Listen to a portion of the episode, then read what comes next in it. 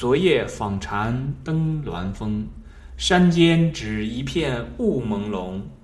水月镜花心念浮动，色不异空，空不异色。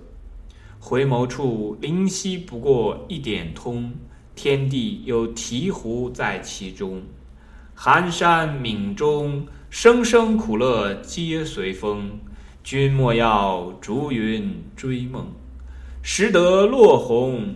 夜夜来去皆从容，君何须寻觅深踪？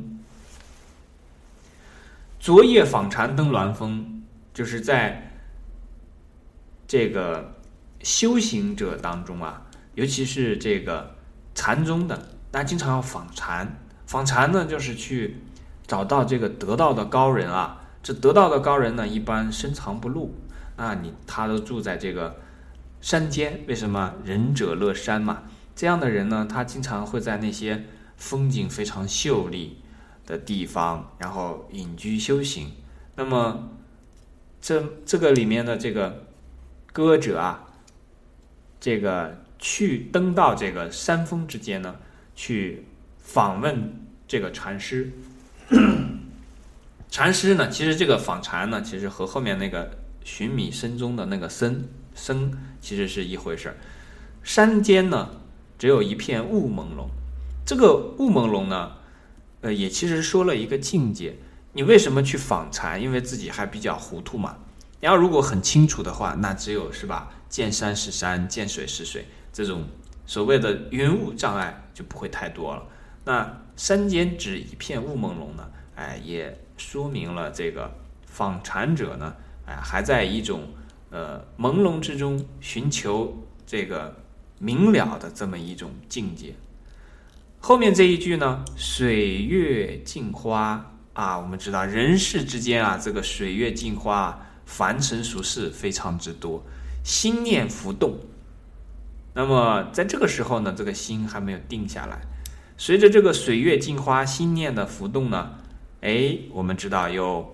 心经当中的一句“色不异空，空不异色”，有了这样的这个这个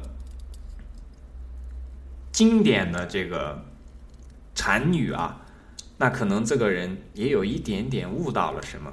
那后面这一句就讲“回眸处啊，回头一看，灵犀不过一点通”，怎么样个一点通呢？天地有醍醐在其中。醍醐灌顶啊，就像我们刚才讲的说，不管说哎怎么样去学阴阳啊，阴阳究竟怎么判断？法天法地，天地有醍醐在其中。那你一看天，一看地，哪个像天，哪个像地，阴阳也就明了，是吧？天地之间呢，本身就隐藏了非常多的这个奥妙无穷。那么你想要的这个灵犀啊，啊，可能就是那么一刹那之间。忽然自己在天地间有了这么一个感受，哎，可能就明白了。等你明白之后呢，听到在这个寒冷的山中啊，有冥想的钟声悠悠荡荡，那这个时候你就会明白，每一声的钟声呢，不管是有多少苦，还有多少乐啊，都随着那山风而去。生生苦乐皆随风，到了这个地步呢，这个人已经很潇洒了。听到了山峰，听到了冥钟啊，人生的苦乐可以都去，离苦离乐，对吧？离苦得乐也好，还是这个离苦离乐也好，那么这个时候他又劝诫你一句：“君莫要逐云追梦。”那么有的时候呢，一旦真正的体会到了这种山间的奥妙，这种闽中和这个山峰的这个奥妙，那可能你就会执着于这种境界了。哎呀，一定要去山里，山里才是好啊，山里才是妙。可这个时候呢，就有点逐云追梦了。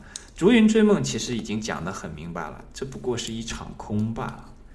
你如果以为说真的有一个什么东西可以得，然后哎呀，好像去了这个山里一修行就得到了一个什么样的境界状态，哎，这还不过是乌云追梦而已。低头拾到一片落下的红叶，那你可以看到每一片叶子，自然的来，自然的去，都很从容，和这个声声的鸣钟之声啊，苦乐随风去是一样的潇洒。这个叶子的来去，也体现了一种从容。如果到了这个时候呢，真的明白了世间的道理。那你还何必再去寻觅这个，去禅师那里去问什么真正的这个所谓的学禅、学空、学道？那这个时候道本来就在你的心中，道本来就在天地中啊！所以这首这首歌啊特别的美，介绍给大家啊。